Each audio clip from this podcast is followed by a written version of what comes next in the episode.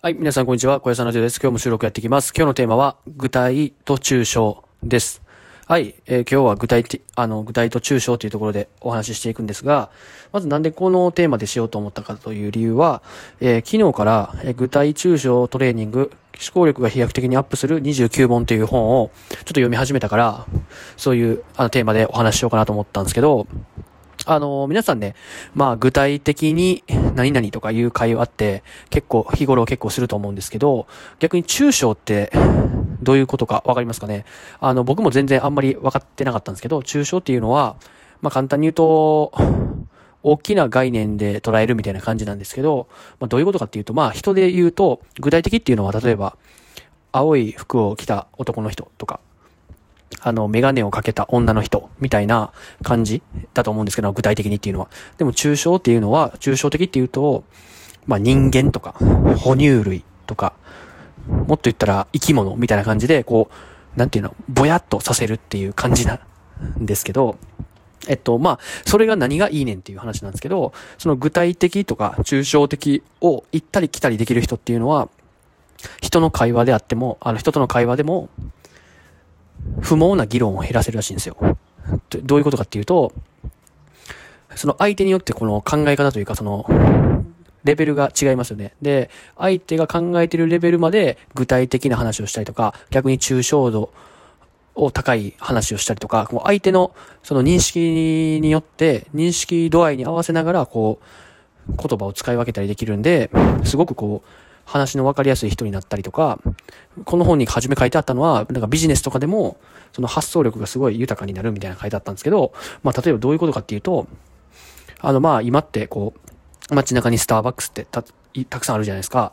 あ、まあ、あの、めっちゃ売れてると思うんですけど、あの、例えば、普通の人だったら、あ、今ってコーヒー好きな人が多いから、あの、カフェ屋さん、カフェ屋さんやったら儲かるんちゃうかみたいなって思いがちだと思うんですけど、その、もうちょい抽象度を上げ、上げると、じゃあスターバックスがなんで成功してるんやろっていうふうに思うと、まあ、例えばコーヒーが美味しいとかいう理由もあると思うんですけど、例えばですけど、うん、あの別にコーヒー屋さんじゃなくてもいいんじゃないかみたいな。あの人はこう街、街とか歩いてる時とかに、歩いてる時とか仕事をしてる時とかに、例えばホッとする、あの空間が欲しいんじゃないかみたいな。おしゃれでホッとするような空間が欲しいんじゃないかとか。例えばね、別にコーヒー屋さんじゃなくても、それでもいけるんじゃないかみたいな。とか、スターバックスってその接客とか気遣いがすごくいいっていう、あのー、評判があると思うんですけど、例えばその、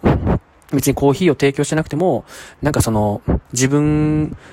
が特別というか、まあ、ホテル、ホテルの接客みたいにね、こう、気の利いた接客というか、ここまでしてくれたんですかみたいな接客ができたら、コーヒーじゃなくても、あの、成功するんじゃないかとか、そういうふうに、その、具体的というか、その物事だけを見てしまうと、あ、カフェ屋さんやらな儲からんねや、とかって思うと思うんですけど、それをこう、概念を一個、こう抽象度を上げていくと、それ、じゃあ、スターバックスってなんで売れてるんやろうとか、なんかすごい有名なんやろうみたいな、風にその、大きい概念で捉えられるというかね、具体的すぎると、その、幅が狭くなりがちですけど、それをこう、一つ二つこう、一歩二歩後ろから見て、あの、なんていうの、抽象度を高めていくと、その物事の、その、お、なんていうんだろう、本質が分かっていくっていうことだと思うので、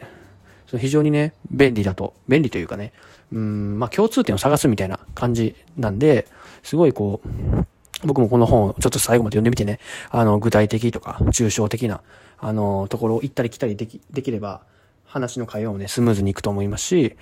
まあ、何かこう、ビジネスをしたいとか、こう、発想力を上げたいと思うときにも、今の先のスターバックスの例みたいに、